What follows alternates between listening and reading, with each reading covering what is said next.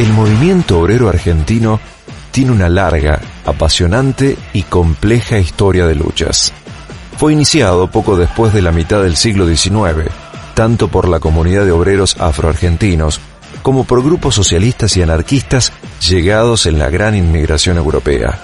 En el curso del siglo XX, desarrolló grandes y poderosos sindicatos de industria, que pusieron a la clase obrera como protagonista de la historia argentina y al mismo tiempo fue objeto de grandes persecuciones y matanzas.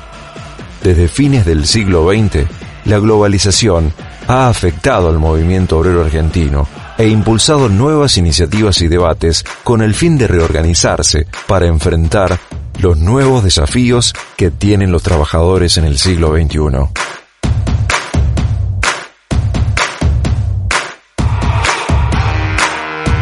En el brote, Gustavo Nicolás Contreras nos ayuda a comprender todo este proceso y más.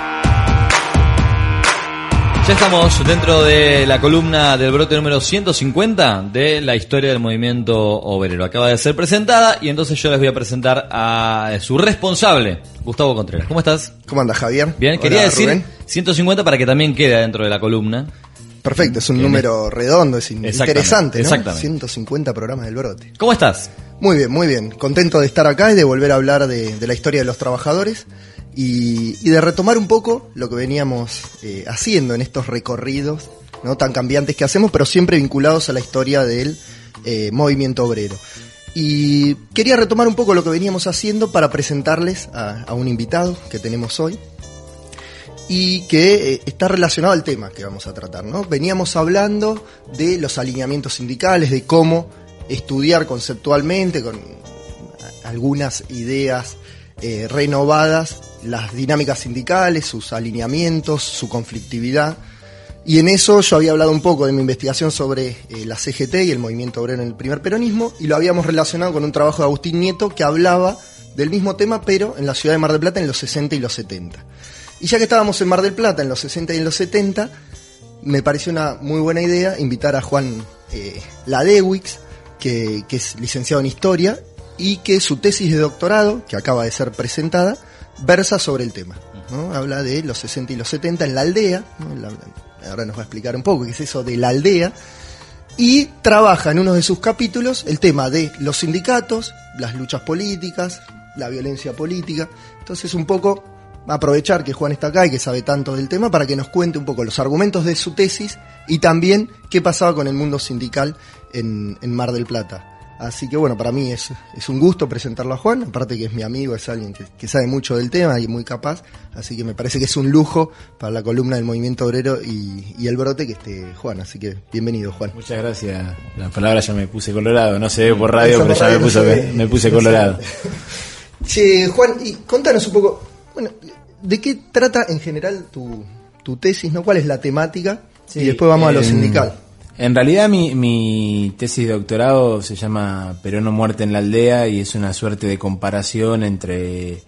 No es una suerte de comparación, es una comparación entre el caso de la ciudad de Mar del Plata y el caso de la ciudad de Bahía Blanca, eh, referido específicamente a los conflictos del peronismo en la década del 70. ¿no? las, eh, igualmente no se ciña ese conflicto interno del peronismo, sino que abarcaría el proceso de violencia política previa a la dictadura militar y se llama o, refiere así a Perón muerte en la aldea eh, porque tomo una el nombre salió de una, de una crítica que hizo Italo Calvino al libro de, Osvaldo Soriano, No habrá más penas ni olvido, en donde él decía, bueno, que Soriano había logrado llevar a la al, al escenario de la aldea el conflicto nacional y sabiendo en realidad como Soriano escribió No habrá más penas ni olvido, en realidad lo que hace Soriano es ver lo que pasa en la aldea, no es que lleva ningún conflicto a esa arena, no, no, no hay esa imagen de que la las ciudades pequeñas o las ciudades del interior o, los pueblos eh, trasuntaron los 70 sin demasiado conflicto, sino que el conflicto estuvo presente ahí y de formas muy marcadas. Y trabajamos comparativamente en Mar del Plata y Bahía Blanca por una, por una cuestión de que eh, tanto demográfica como socialmente son ciudades muy parecidas, son las, ciudades, las dos ciudades más importantes del interior de la provincia de Buenos Aires. Tuvieron eh, universidades, con lo cual se, se, supone una, una, fuerte movilización política a partir de eso, pero también tenían una tradición de organizaciones en la sociedad civil, tanto de sindicatos, pero también como organizaciones empresarias, como sociedades de fomento y demás, con una vasta tradición. Y a su vez, en ambas localidades también lo que hubo fue un peso muy importante de la violencia política, tanto aquella ejercida por las organizaciones guerrilleras, pero principalmente las desplegadas por por las organizaciones parapoliciales, tanto en Mar de Plata como en Bahía Blanca. Por eso, por eso fue la, la dinámica de nuestra investigación, fue por ahí. Perdón. Eh, y, Juan, eh, ¿cómo es esto visto eh, en el ámbito gremial local? ¿no? De alguna manera, cuando hablábamos del texto de, Agustín, él mencionaba que había un vacío y que tu trabajo lo había comenzado a, a llenar, ¿no? Entonces, Vos hablas de violencia política, tanto de organizaciones guerrilleras como de organizaciones paramilitares, y hablas de una sociedad civil organizada y movilizada, ¿no? incluso políticamente. Bueno, ¿qué pasaba en Mar del Plata en este marco general que vos eh, tratás? claro, en, realidad el, tema es también haber a, verse, más allá del título que yo le, puse a la tesis, es salirse de esa idea de aldea, ¿no? Uno no tiene que hacer esa pintura local o localista de la historia, sino ponerla en un contexto nacional incluso internacional y, verla en esa función. Pero principalmente también retratar, eh, a ver, llevar esas imágenes a la realidad que uno tiene cercana, ¿no? O sea, eh, eh, a, la, realidad que forma el pasado de uno, ¿no? En, gran medida. En esa clave, la, la, Mar del Plata de los 70 es una Mar del Plata que uno podría suponer muy parecida a la actual, pero también muy distinta a la actual, ¿no? Es decir, es una Mar de Plata mucho más pequeña, de apenas 300.000 habitantes, eh, con una tradición política muy marcada por la presencia del socialismo, uno diría, bueno, ahora también, pero, pero eh, en ese momento con un socialismo que ejercía efectivamente la, la, intendencia y que incluso en el año 73 le ganó la intendencia al, al, peronismo, siendo una, una sorpresa a nivel provincial. Eh, pero una sociedad todavía con visos de mucha transformación, ¿no? Estamos precisamente en la década de transformación de Mar del Plata. Mar del Plata en realidad se viene, como lo han establecido estos trabajos, transformando desde la década del 60 y del 50, está dejando de ser esa villa turística para convertirse en una ciudad ya eh, mucho más compleja socialmente eh, y políticamente, pero en la década del 70 eso empieza a pegar un salto sustancial, ¿no? Y en ese salto sustancial lo que nosotros vamos a tener es una sociedad eh, donde están casi todas las organizaciones políticas del periodo y donde la actividad gremial y la actividad sindical puntualmente tiene un, despegue fenomenal. ¿no? Es decir, si uno imagina el, el peso que van a adquirir los sindicatos, las estructuras sindicales en la Mar de Plata en los años 70, eh, es tan fuerte, digo, que eh, incluso si uno se pone desde la perspectiva de los estudios del peronismo, va a ver que la mayoría de los líderes peronistas que tuvieron alguna trascendencia nacional fueron sindicalistas formados, digo marplatense, fueron sindicalistas formados en ese periodo, ¿no? Eh, eh, Diego Ibáñez, de Petroleros, y em, Hugo Moyano, ¿no? Hugo, Moyano, que, que, también en ese periodo es eh, miembro de, Camioneros en Mar, de Plata, ¿no? Secretario de Camioneros en Mar de Plata. Eh, sí, Abdul Sarabia también, pero digo, no, no, tuvo esa proyección nacional que tuvieron estos dos, ¿no? De, de ser tipos que se habían proyectado nacionalmente. Y en esa clave la, la, el sindicalismo en, Mar del Plata eh, tuvo durante, esas, eh, durante esos años, durante la década del 70, un, desarrollo fenomenal. No solo desde el punto de vista de la movilización social, de la protesta y demás, sino también desde las estructuras gremiales, por otro lado. ¿no? Es decir, es, eh, no casualmente es también la época de construcción de los hoteles sindicales, la reafirmación de esta presencia sindical en torno al turismo, que también ha sido estudiada, pero que se reafirma muy fuertemente en ese periodo. Ahora, lo que sucede es que también tenemos un sindicalismo que en, el calor de esa época se fragmenta y se divide en función de, los debates políticos que atraviesan el periodo y que, y que, y que se dan muy fuerte en la ciudad. ¿no? Es decir, en, en, la ciudad tenemos algunas particularidades muy locales, muy malplatenses, que, que, que después se van a arrastrar, ¿no? Como, como legado en Mar del Plata, ¿no? Y que tienen que ver con la articulación que tiene particularmente Mar del Plata la CGT o la, o la carencia o no de ciertos gremios y demás.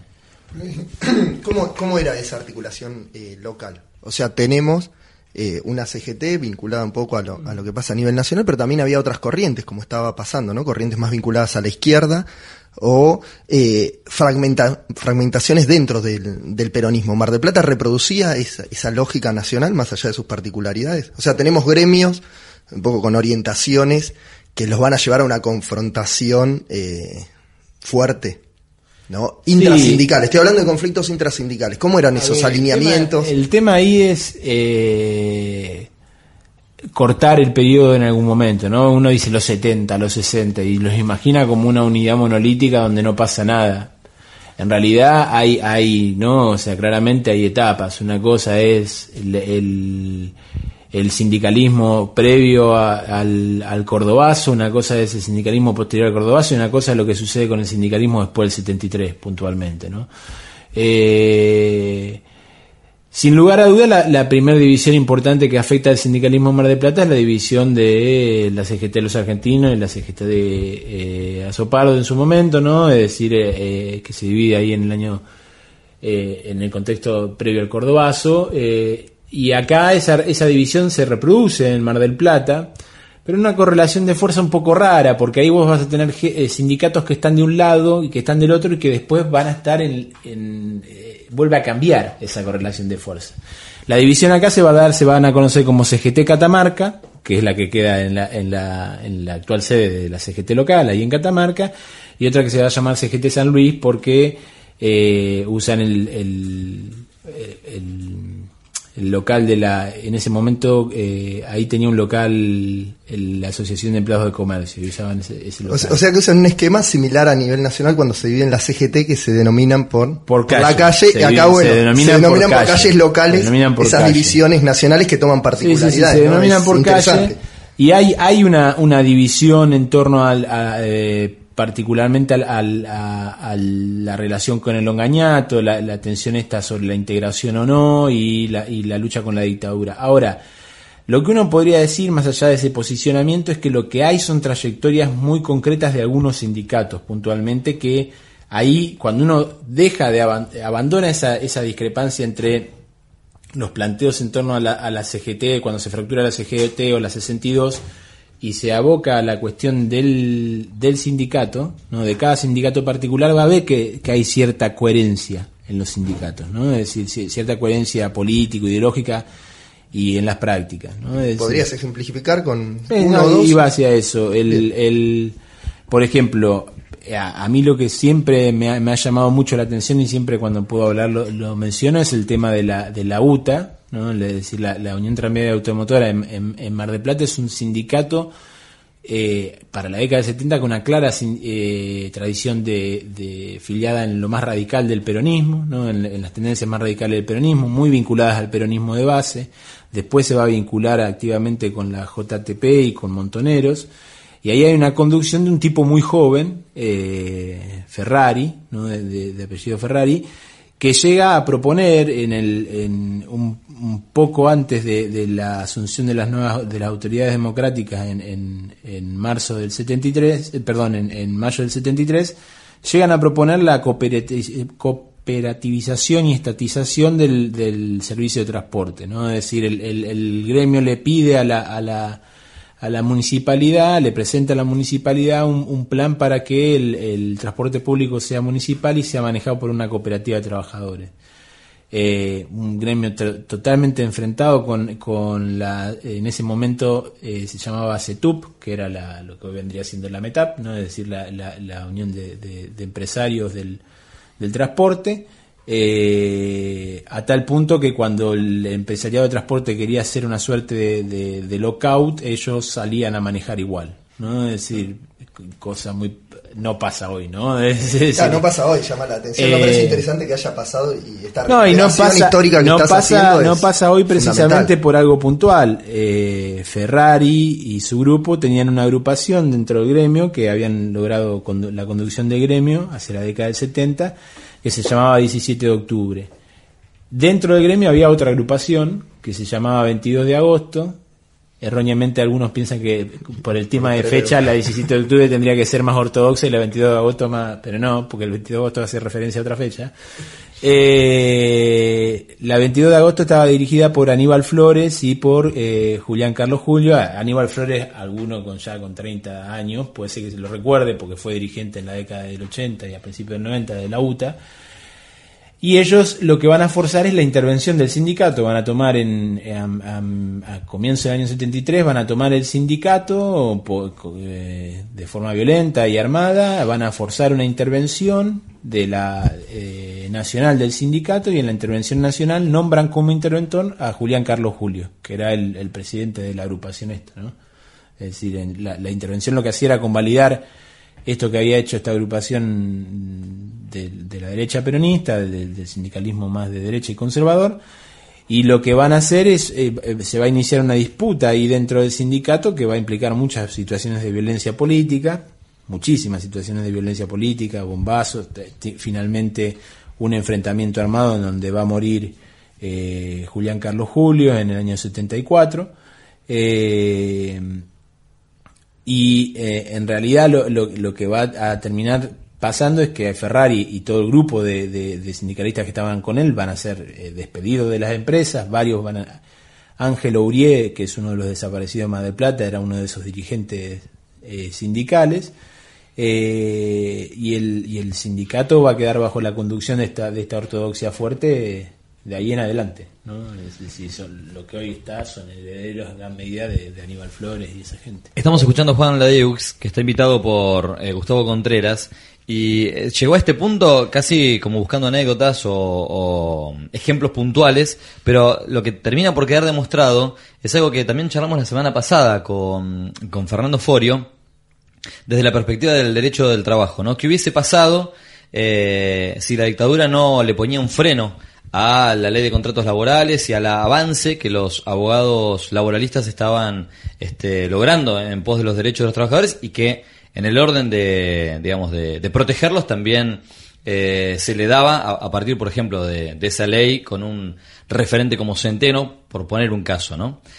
Y lo que, lo que nos pasó en esa conversación es que eh, sacamos como dos conclusiones en paralelo. Una es que ciertamente la dictadura vino a poner un, digamos, un paredón adelante de, de, todas estas luchas, de estas reivindicaciones en abstracto y de algunas personas en particular, pero que también hubo un caldo. Me parece que desde la perspectiva de lo gremial, cuando digo un caldo quiero decir eh, una traición, bueno, en, los términos en los que nos peleamos hace un par de semanas con Gustavo, no sé si la palabra iría, pero sí un viraje de parte de algunos de los dirigentes o referentes eh, que, empezaron a representar otros intereses, que si no hubiese existido eso, no hubiese sido tan fácil tampoco. Entonces vos también eh, planteas ese mismo modelo. Era una época en la que las reivindicaciones que se hubiesen podido conseguir no, no son impensadas hoy incluso.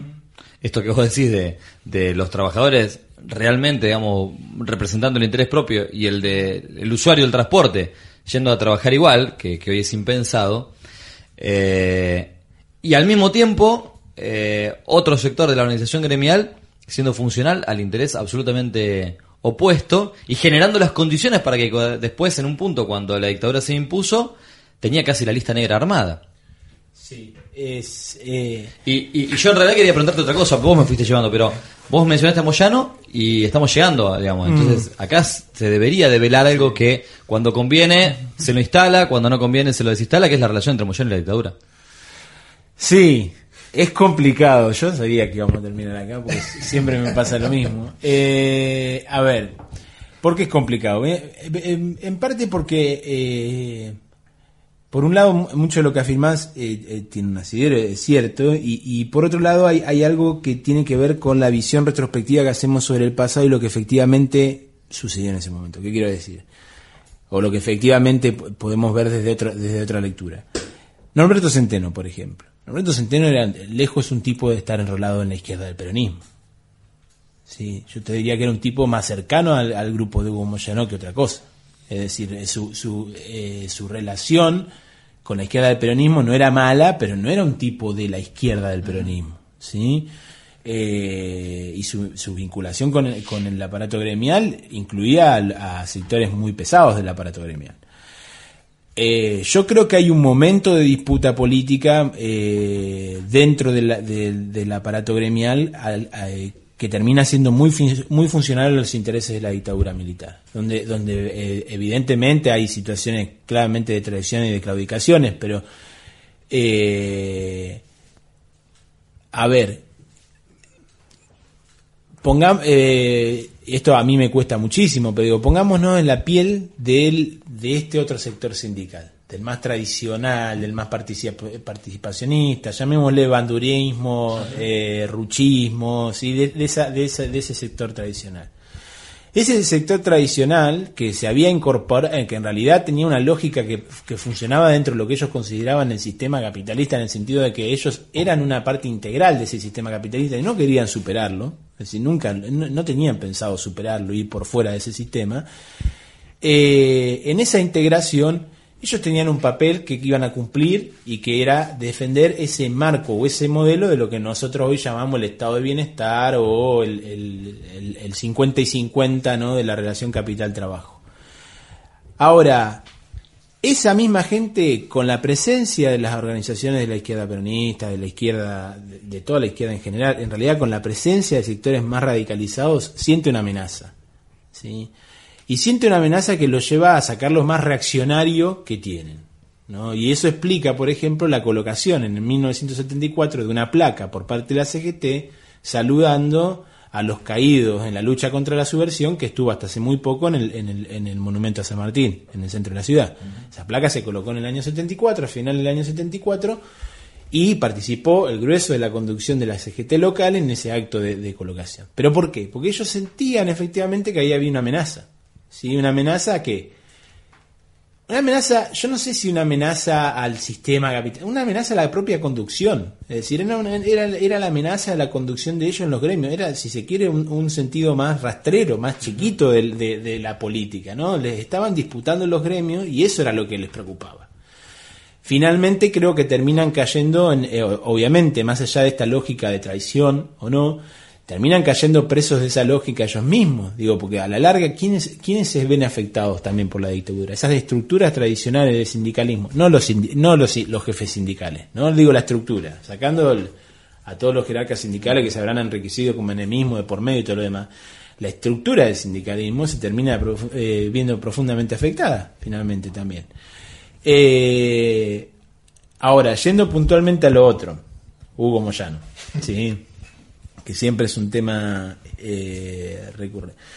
Ahí hay un, hay un tema con respecto a Hugo Moyano, que es eh, en parte un poco lo que decías, que era el tema de la utilización política del pasado de Hugo Moyano. ¿no? Es decir, hace unos años, cuando Hugo Moyano estaba con el gobierno, no se podía hablar de que Hugo Moyano tenía vinculaciones, había tenido vinculaciones con la CNU o con la Juventud Sindical Peronista y todo el, el tema más pesado de Hugo Moyano, era como que había pasado al olvido. Después volvió a aparecer nuevamente el pasado eh, pesado de Hugo Moyano. Lo cierto es que Hugo Moyano conforma, eh, en ese periodo, es uno de los principales dirigentes de la Juventud Sindical Peronista Mar del Plata. Eso es innegable, eso no lo puede, y que creo que él tampoco lo negaría, ¿sí? No, eh, estaría orgulloso de eso. Era, era junto con Silva, otro dirigente de, de, de la UOMI, y con y, bajo la época en que la CGT estaba conducida a nivel local por eh, Roberto Comachi, que también era de petroleros, él había adquirido un poder muy relevante como jefe de la, de la Juventud Sindical Peronista, principalmente en lo que se conocía como las campañas de la, eh, contra el agio. ¿no? En el año 74 hay un periodo de, muy importante de mercado negro, de, de- donde aparece el mercado negro por el tema de la inflación, y la Juventud Sindical Peronista sale efectivamente a recuperar, entre comillas, ¿no? Eh, lo que se está acaparando mucho de lo que se estaba acaparando no se sabe muy bien dónde fue a parar, dónde fue vendido, después cuando se recuperaba por la, se- la Juventud Sindical Peronista y demás, eso lo señalan los propios diarios del periodo.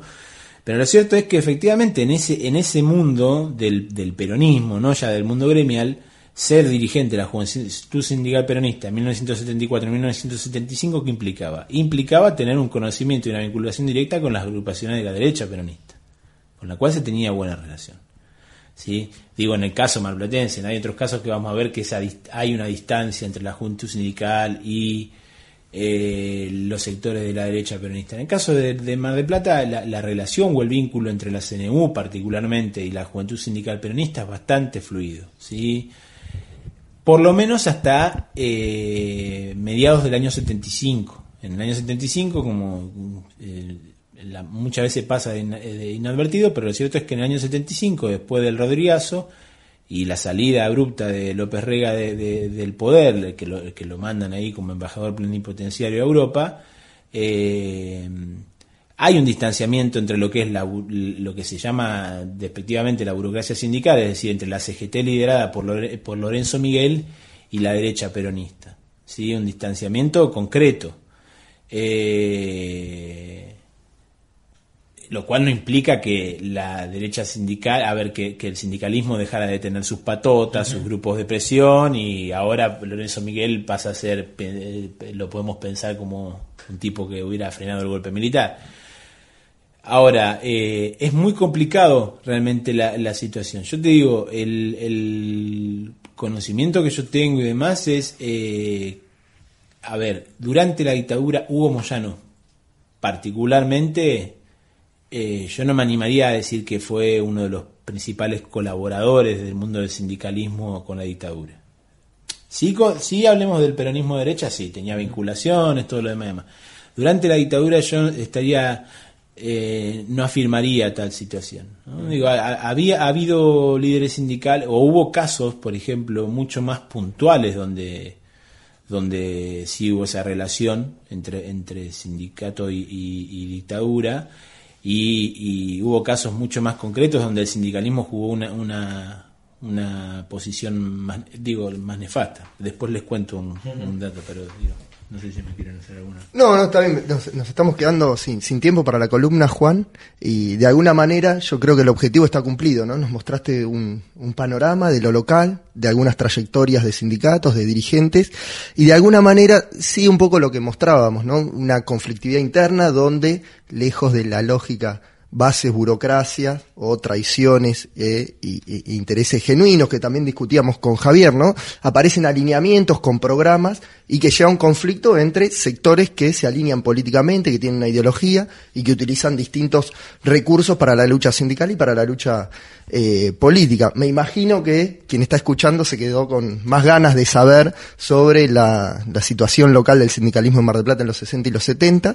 Les recomendamos que lean los textos de Juan, ahora va a salir su, su tesis y eh, bueno, seguramente lo podremos invitar una, una próxima vez a Juan a seguir con, con estos temas y por mi parte eh, te agradezco mucho Juan que hayas venido a ilustrarnos sobre, sobre este tema. Muchas gracias por la invitación, lo digo como oyente que cada tanto escucha el programa, eh, así que en serio, muchas gracias. Qué bueno, eso nos pone orgullosos también. Sobre el final yo quiero destacar que que es ineludible el correlato entre lo local y, la actualidad, digamos, el, contexto nacional, eh, y ahí se, se echa por tierra la hipótesis que vos te planteaste titulando la tesis, digamos, ¿no? Como, como la perspectiva de la aldea aislada este, o al margen de, de las consecuencias de la dictadura, ¿no?